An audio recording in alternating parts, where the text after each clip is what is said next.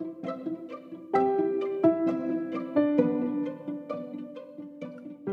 beabá da sustentabilidade.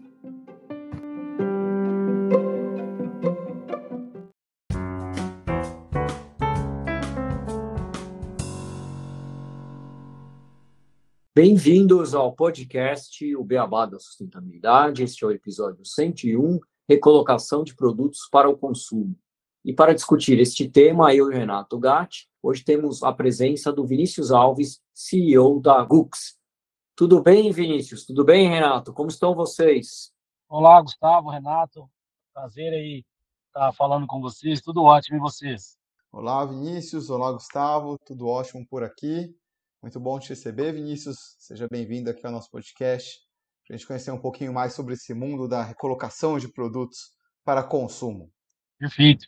Perfeito, tudo ótimo aqui do meu lado também. Bom, a gente vai abrir aqui essa conversa, Vinícius e Gustavo, com uma notícia até que bem recente, do dia 8 de dezembro de 2022, que saiu na Exame, que traz ali né, quais são os benefícios da economia circular. E ela traz que nas taxas de consumo atuais, a humanidade está usando o equivalente a 1,75 vezes os recursos naturais da Terra a cada ano. E a solução para isso é uma economia circular que vem sendo posta em prática, está remodelando o modo de atuar das indústrias. No ambiente industrial, a circularidade significa conservar materiais, prolongar a vida útil de um produto por meio de reparo e reutilização e, por fim, a reciclagem. Ela também inclui melhorar os processos por meio de novos modelos de negócios como aqueles que oferecem produtos em plataformas de economia compartilhada.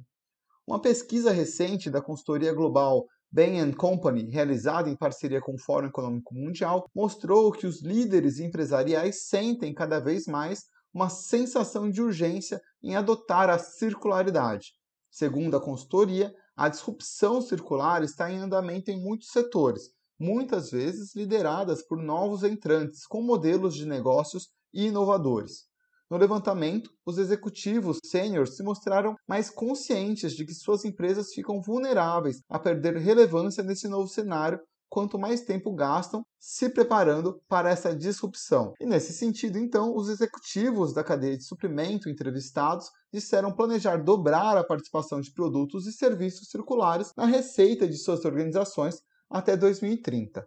Embora a ameaça de disrupção seja um forte incentivo à ação, pois nenhuma empresa quer ficar para trás, né, os líderes também reconhecem que produtos circulares com modelos de negócio bem projetados podem impulsionar o crescimento das empresas, cortar custos e criar resiliência ao mesmo tempo em que preparam a companhia para um futuro de baixo carbono.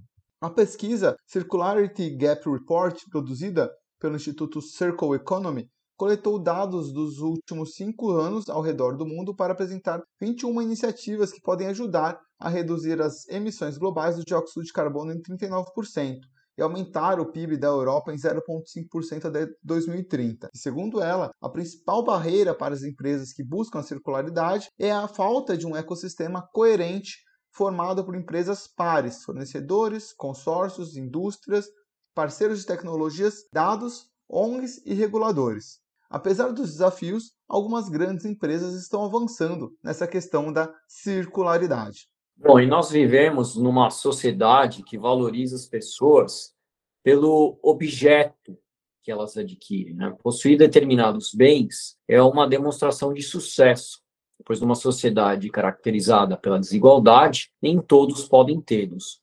Desenvolvimento econômico, ele visa abastecer cada vez mais aqueles que têm uma capacidade maior de consumir. Para fomentar essa aquisição de bens, o mercado ele cria novos hábitos de consumo, reduz a vida útil de diversos produtos e multiplica as opções por mercadorias cada vez mais descartáveis. Essa é a lógica de mercado que ela acelera o desenvolvimento econômico, o qual, por sua vez, agrava o desperdício dos recursos naturais. É destacável que, com o aumento da população mundial, cresce também a quantidade e a variedade de produtos e bens utilizados e as pressões sobre o meio ambiente. Diante desse aumento populacional e de uma conduta consumista voltada ao desperdício, o meio ambiente ele sofre consequência imediata e essa consequência está associada ao esgotamento de recursos não renováveis, como, por exemplo, o petróleo, o carvão mineral e outros recursos minerais. Como consequência, também se tem inúmeras formas de poluição, seja na atmosfera, nas águas ou nos solos. É notável, porém, que os números também revelam uma faceta do sistema produtivo moderno. A quantidade de lixo produzido está diretamente associada ao grau de desenvolvimento econômico de um país. Quanto mais abastado, quanto mais rico, mais lixo esse país produz. Não é por acaso que o país mais rico do mundo, os Estados Unidos, lidera o ranking dos maiores geradores de lixo per capita do mundo, ostentando média de quase meia tonelada de rejeitos por habitante a cada ano. Mais da metade da produção mundial de lixo urbano pertence a cidadãos desses países desenvolvidos. Mas é sabido que o lixo é um dos grandes problemas da humanidade, pois cada vez mais vão surgindo novos produtos poluentes e de difícil degradação. E quando algo não se degrada, cada vez mais vai se acumulando no nosso meio ambiente. Então, a produção de muito lixo, cujo esses componentes não são sempre biodegradáveis, acaba permanecendo e acumulando por longos períodos. Para reverter esse quadro, temos o ODS 12 de consumo e produção sustentáveis, Nele, temos como metas alcançar a gestão sustentável e uso eficiente dos recursos naturais, reduzir pela metade o desperdício de alimentos per capita mundial e reduzir substancialmente a geração de resíduos por meio da prevenção, redução, reciclagem e reuso. Incentivar as empresas, principalmente as grandes e transnacionais, a adotar práticas sustentáveis e a integrar informações de sustentabilidade em seus ciclos de relatórios, praticar a recolocação de produtos que estão próximos ao vencimento, remanufaturados ou descontinuados é uma forma de praticarmos a economia circular. E falaremos com a Grux como eles têm auxiliado grandes empresas neste caminho. E para começar, para chamar o Vinícius para a conversa, eu queria que você nos contasse um pouco sobre a Grux, a sua atuação e como que surgiu a ideia dessa empresa. Legal, Gustavo. A Grux é uma empresa pioneira no mercado. A gente enxergou uma necessidade, isso em 2016, de se construir algo diferente no mercado. Quando eu comecei a ver que toneladas de alimentos estavam sendo jogados no lixo e milhões de pessoas passando fome, eu falei, poxa, preciso criar algo que eu consiga combater isso. Nós criamos essa inteligência de recolocar justamente com uma indignação minha. Então, não faz sentido algum para todo mundo na Gux gente passar fome e alimento apto ao consumo, ou por estar próximo de vencer, ou por esteticamente não estar legal, você ter que jogar no lixo. Então, fruto dessa indignação, foi que a gente criou essa inteligência e começamos aí para poder construir algo que entregasse valor para a sociedade e aí foi o Day One Books aí. Ótimo, Vinícius, bem legal conhecer um pouco dessa história de vocês, como que surgiu essa ideia. E a atuação de vocês, ela é restrita aos alimentos ou se estende a outros produtos? Como que se dá isso? Tipo, se tiver alguns itens que também já estão para acabar, como por exemplo, bens de limpeza, enfim, vocês também atuam? Ou não, apenas alimentos mesmo? É, a nossa atuação é muito focada em alimentos, desde consumo e bebida, né? Então, a gente trabalha focado nesse segmento, porque apesar de já ter sido provocado por outros, mas como o problema que a gente decidiu trabalhar para combater, ele é muito grande e ele é global, né? Como o Gustavo falou, isso não é só no Brasil, isso é um problema global. A gente trabalha bem focado aí, alimento, desde consumo e bebida. Legal. E vocês atuam com diversas empresas, né? Mas principalmente grandes empresas. O Gustavo, eu sei que ele já vivenciou isso, depois ele pode até comentar algumas experiências, mas eu vou colocar a pergunta aqui. As empresas, elas possuem muitas perdas, né? O que, que vocês mais acompanham nesse processo de colocação no mercado? É, o que, que acontece? O mercado, ele é muito vulnerável, né? Então, é muito difícil você acertar precisamente uma produção de um produto porque o seu concorrente pode lançar um produto similar e atrapalhar sua vinda. No caso de sorvete, você pode lançar um produto e no dia chover e aí diminuir venda, aquele impacto no processo. Então, são várias variáveis que acaba fazendo com que a indústria tenha essa dificuldade de acertar a produção. Então, fruto disso, acaba se gerando o produto que é o próximo do vencimento. Então, e é importante frisar que não é só o produto próximo do vencimento que a gente atua hoje. Trabalhamos também com produtos descontinuados. Né? Então, nem todo produto que a indústria lança, por exemplo, o mercado aceita. Quando eu comecei isso em 2016, eu nunca tinha parado para imaginar isso. E aí a gente trabalha com produtos descontinuados. E depois a gente foi trabalhando muito com alimentos e enxergamos uma outra necessidade. Quando você vai para indústrias que a gente chama de massa viva, né, que são produtos que passam por um processo de assar para mesmo um panetone, um bolo, no processo produtivo dessas indústrias existem pequenos erros, ou o produto não fica esteticamente legal para colocar naquela embalagem, ou ele não atinge a gramatura correta daquela determinada embalagem, é o que a gente chama de produto fora do padrão, lá dentro da Gux, a gente trabalha isso como uma solução chamada Go Out, então a gente também busca novos mercados, evitando esse descarte desse produto, que ele não está esteticamente legal, mas ele está perfeitamente apto ao consumo e aí é uma outra variável que isso acontece também. Você mencionou o caso de panetone, né? Eu já trabalhei em indústria alimentícia e a gente tinha como padrão na época que eu trabalhava que os panetones que não fossem vendidos até uma data, vai, uma semana depois do Natal, fossem todos recolhidos e eles acabavam sendo incinerados naquela época, né? Então a gente vê hoje já uma evolução muito grande nisso, que as empresas Isso. agora estão aceitando recolocar essas mercadorias e também dar um, um uso mais nobre para elas do que a incineração. Né? Exato. Por exemplo, hoje as indústrias que trabalham com a Gugs, elas mudaram inclusive o processo delas. Então, aquele produto que iria incinerar e jogar fora, porque está esteticamente não está legal, eles criaram dentro das indústrias um processo para reembalar aquele produto para que ele possa ser comercializado. Então, isso aí é fruto de muito trabalho e a gente conseguir demonstrar a questão social, que para nós é muito importante. Né? Então, não faz sentido né, a pessoa passar fome e você jogar aquele alimento no lixo. A gente tem uma questão sustentável muito forte também, então, dentro da Google, a gente tem uma equipe hoje só focada em metrificar isso, questão de emissão de CO2 e por aí vai. E tem a questão financeira também, né? Então, que você acaba tendo receita onde você teria custo de desindustrializar. Então, a gente acaba pegando esses três pilares, que é o social, o ambiental e também o financeiro. Esse equilíbrio aí. Tripé da sustentabilidade, né? Diretamente, né, Vinícius, que é o, o, Exatamente. Justamente esses três que você citou, né? E vocês, então, acabam atuando mais com as indústrias produtoras ou também com o varejo? Como que é essa atuação? E como que funciona, né? eu vi no site de vocês as soluções, vocês têm vários goals lá, Go Fast, Go Last, Go Out. Isso. Mas conta um pouquinho mais pra gente como que é. é a, a, gente iniciou-se né, dentro das grandes indústrias. Né? Então, hoje a gente, sei lá, tem mais de 150 indústrias hoje que trabalham com a gente. Mas hoje a gente recoloca também é, produtos de grandes redes de food. Né? Então, imagina uma grande rede de food que vai descontinuar o produto, por exemplo.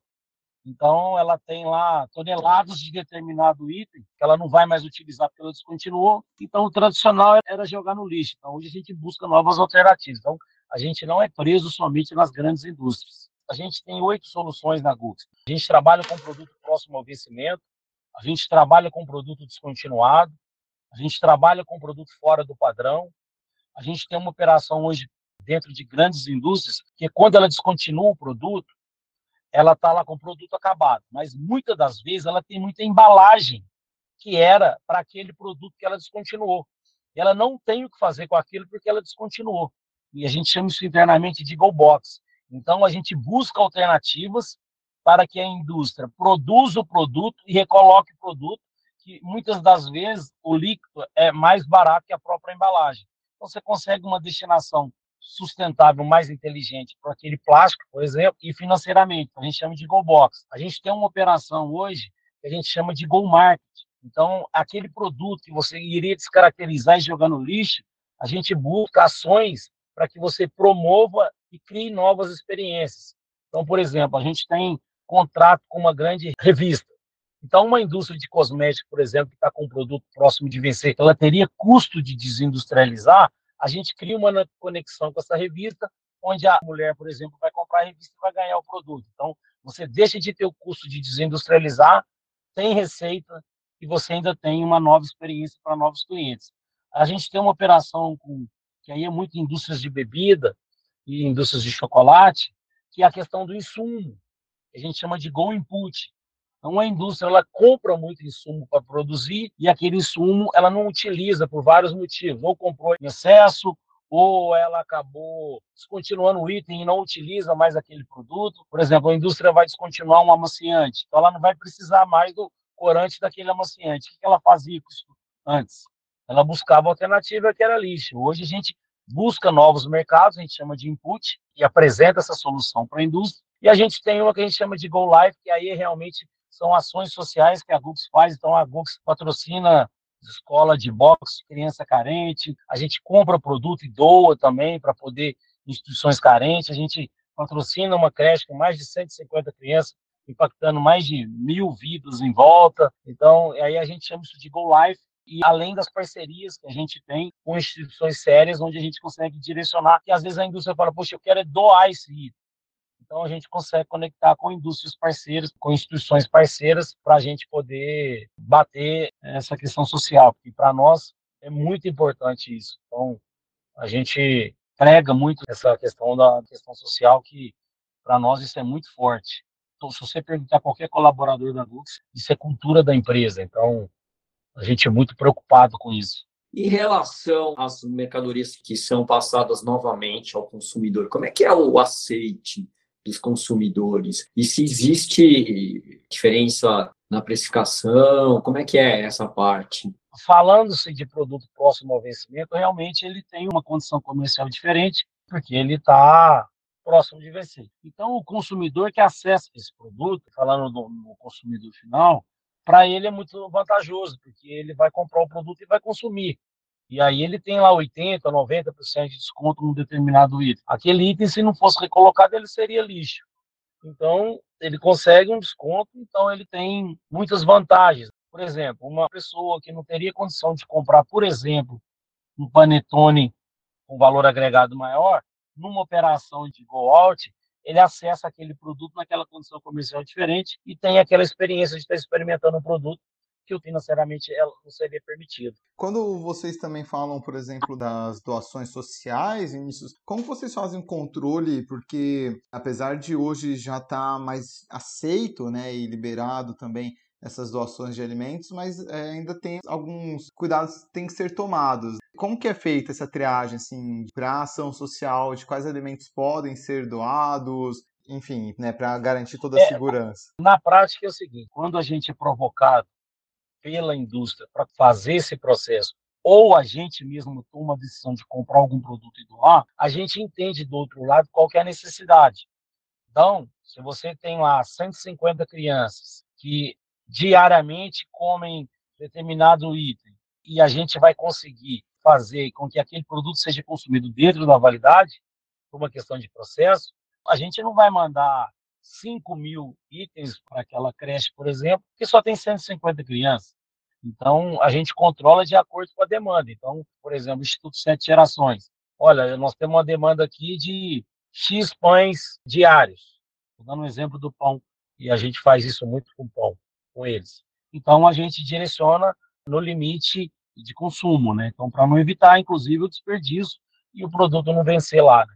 Para nós, isso é muito importante.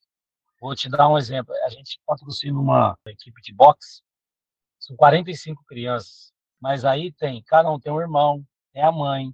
O que a gente recebe de mensagem de mãe agradecendo que a gente está mudando a vida das crianças, porque se ela não tivesse o boxe, ela estaria lá podendo mexer com droga. Então, as crianças vão competir, as crianças treinam diariamente, no final do treino tem lanche.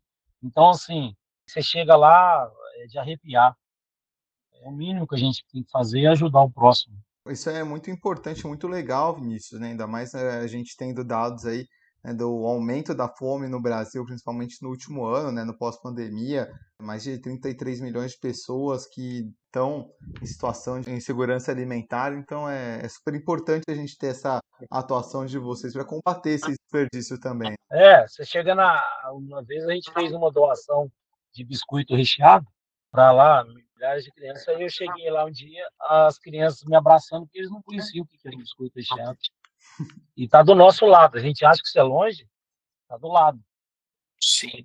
E, é, e é uma coisa que mudou, né? Porque as empresas até um tempo atrás elas não tinham esse entendimento, porque poderia dar um problema de legislação e tal, e se preferia fazer né, a incineração do que essa doação ou mesmo a recolocação dos produtos para venda. É, é muito legal escutar isso. Eu que trabalhei mais de 15 anos na indústria alimentícia, que mudou isso, porque eu fui muito tempo voluntário e a gente não conseguia doação das empresas porque exatamente se preferia dar outro fim pelo risco que poderia trazer de alguém comer algum produto e passar mal você que trabalhou em indústria, você, sabe do tamanho do desafio, né? Então, como empreendedor, quando eu comecei esse negócio, realmente era um negócio muito disruptivo, né? Então, hoje você vê uma grande indústria aí mudando o processo para poder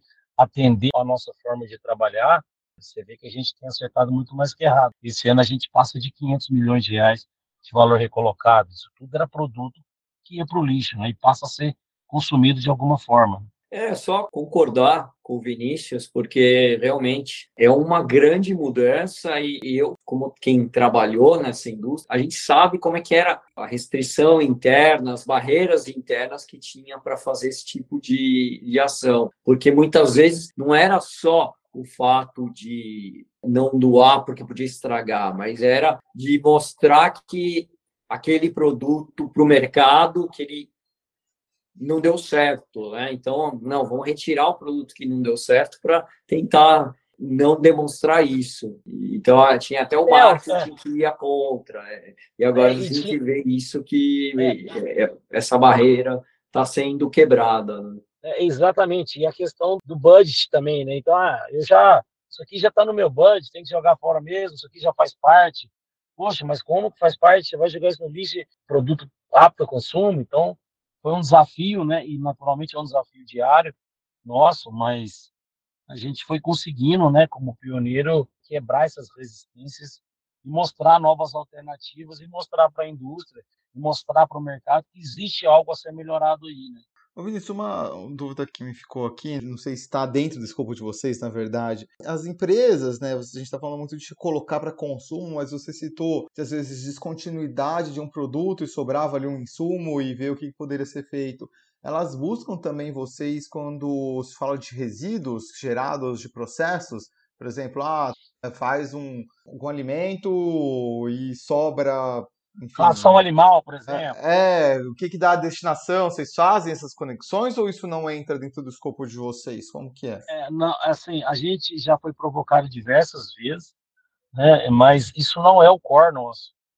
Então, a gente, o nosso core realmente é a outra parte do negócio. Então, a gente vai fazer de tudo para que esse produto seja recolocado e seja consumido seja o produto, seja o insumo. Né? Então, agora, quando realmente chega nesse ponto que é o venceu, por exemplo, aí a gente não atua. A gente não mistura os negócios. Né? Então, é, a gente tem empresas parceiras, né, que são parceiras nossas, empresa muito séria, é uma das maiores no mercado, e quando eles pedem, a gente conecta com eles, que a especialidade deles é depois que a gente atua para frente. Mas não é o nosso game. E aí, falando um pouco dessa conexão né, de desperdícios, perdas, né, consumo, você já citou rapidamente, mas como que são esses resultados para as empresas? Né? Como que são esses ganhos? Vocês conseguem mensurar isso para elas verem além do, do escopo das perdas, mas em termos financeiros, você deu um geral aí, né, de 500 mil de produtos que iam milhões. ser 500 milhões de, de, produtos que iam ser desperdiçados foram reinseridos no mercado, mas isso é visto em retorno para as empresas em faturamento também? Como que vocês fazem esses acompanhamentos? É exatamente, a gente demonstra para a indústria mensalmente o resultado financeiro e o resultado sustentável, né? Então, por exemplo, a gente trabalha hoje recolocando produtos, evitando com que o caminhão viaje mais tempo, mais longe, para que ele polua menos. Então, a gente tem várias métricas que a gente mede. Então, ó, esse mês o caminhão para a indústria tal rodou 19 mil quilômetros. Isso é uma métrica que a gente tem que trabalhar para combater, para por que ele rodou. Se a gente tivesse recolocado mais próximo, ele teria rodado, por exemplo, 15 mil quilômetros, tinha poluído menos. Então, são várias métricas que a gente tem, são diversas, onde a gente demonstra isso mensalmente para cada indústria. Sim, e essas métricas são cada vez mais importantes, né? As indústrias elas, solicitam isso, né, por parte de governança, né, que a gente tem visto. Vocês trabalham com bastante tecnologia para trazer essas informações? Tem algum dashboard que as empresas acompanham? Ou é, relatórios que vocês enviam? Exatamente. A gente tem um, uma tecnologia que a gente desenvolveu própria, né? Não existe nada igual no mercado. Então a gente tem uma equipe de TI muito grande e forte para poder estar tá desenvolvendo isso, onde eu consigo entregar esses resultados. Eu tenho engenheiro ambiental que trabalha dentro da Gux, que é responsável por essa área, mas a gente tem a nossa tecnologia, dashboard, Power BI e por aí vai, para a gente poder demonstrar isso. Bem legal, Vinícius. Bom, a gente gostaria que você passasse para a gente uma mensagem que você queira colocar para os nossos ouvintes, principalmente em relação, né, eu posso colocar aqui do meu lado que eu sou um, um que sempre olho no supermercado aqui próximo de casa a prateleira relacionada aos produtos que estão próximo ao vencimento e eu já consegui excelentes compras de produtos que são muito caros por preços muito mais baixos. Eu queria que você desse uma mensagem nesse sentido para o consumidor e para o ouvinte do nosso podcast. Ah, legal.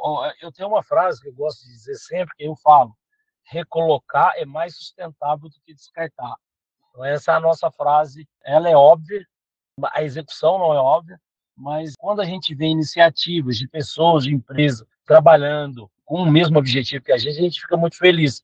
Porque, de novo, a gente tem que trabalhar para diminuir esse número, para fazer, para democratizar o alimento no Brasil. Então, o nosso papel é esse: é, é entregar valor para a indústria, seja sustentável financeiro, entregar valor para a sociedade, que é uma preocupação nossa muito forte. E quando a gente consegue unir isso tudo, a gente entende que a gente está fazendo um bem né, para o próximo. Né? Então, esse é o nosso, a nossa forma de atuar aí é como a gente conduz os nossos negócios e ficamos muito gratos aí por poder fazer a diferença em milhares e milhões de lares. Então, se você pegar o número de alimento recolocado versus 670 gramas, que em média um prato de alimento hoje no Brasil, você vê que são milhões e milhões de pratos de alimentos chegando aí na casa do próximo. Trabalho muito importante, bem bacana, Vinícius. Então, de parabéns. Como a gente trouxe ali na notícia, né, cada vez mais fica claro a importância da gente atuar com essa economia circular. Algumas empresas maiores ainda têm dificuldades em fazer uma mudança, né? São gigantes e fazer uma mudança às vezes parece pequena, é muito complicado. Então é bom a gente ter as empresas que estão surgindo, né? As startups, enfim, novas formas de pensar que ajudam a agilizar essa transição. Vocês são uma delas, então é bem legal a gente estar tá batendo esse papo. Então queria agradecer aí a sua participação para apresentar a Gux, pois deixa aí os dados, né, Instagram, enfim, onde o pessoal que tenha mais interesse em conhecer possa buscar vocês. E agradeço então a todos por esse episódio. Até o próximo Beabá da Sustentabilidade. É, obrigado, Renato, pela oportunidade, Gustavo. É sempre um prazer estar podendo compartilhar o que, que a gente vem buscando de entregar valor para a sociedade e estamos à disposição aí para poder falar mais sobre o tema. Obrigado aí. Obrigado novamente, Vinícius. Obrigado aos nossos ouvintes. Só falar que o, o site da Gux é que é G-O-O-X-X-Y.com. E, bom, agradecer novamente também aos ouvintes por estarem nos escutando até aqui e dizer que aqui o Beabá é sustentável e pedir as cinco estrelas lá no Spotify para o podcast. Até o próximo Beabá da Sustentabilidade.